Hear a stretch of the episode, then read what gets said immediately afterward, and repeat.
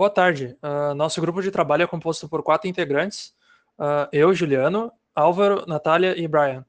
Uh, nossa empresa se chama Connect, onde a gente faz terceirização de serviços de tecnologia da informação. começamos a apresentação falando sobre como a gente vai tratar os vários tipos de dados, começando com os dados de estoque, que podem ser dados de requisições de peças ou de devolução de peças e outros tipos.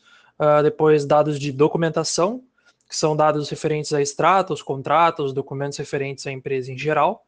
Uh, e também os dados de funcionário barra cliente, que são os dados de telefone, endereço, CPF e outros, uh, tanto para a segurança da empresa quanto para a garantia de um trabalho bem efetuado. Agora a gente continua uh, mostrando quais são os tipos de armazenamento e explicando eles.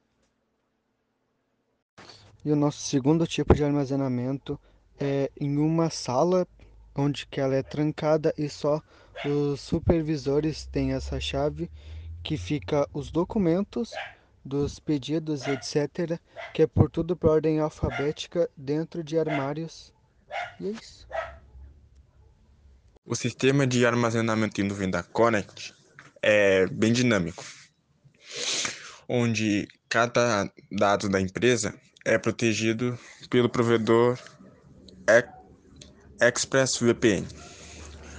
E esses dados são colocados entre matrizes em criptografia de ponta, fazendo com que os dados da empresa e dos clientes nunca sejam vazados. Eu vou explicar como funciona um pouco do armazenamento em nuvem. Grandes empresas de tecnologia como a Microsoft, o Google e a Apple mantêm centros de dados com os milhares de servidores ligados 24 horas durante o ano. Esses servidores, que têm altíssima capacidade de armazenamento e estão localizados a quilômetros de distância do usuário, estão conectados à internet. Quando o usuário acessa um servidor de armazenamento em nuvem, ele entra em pelo menos um desses servidores. Nele, consegue enviar seus arquivos pela internet e deixá-los guardados em segurança em questões de segundos. Os arquivos enviados são automaticamente salvos e distribuídos em vários servidores diferentes.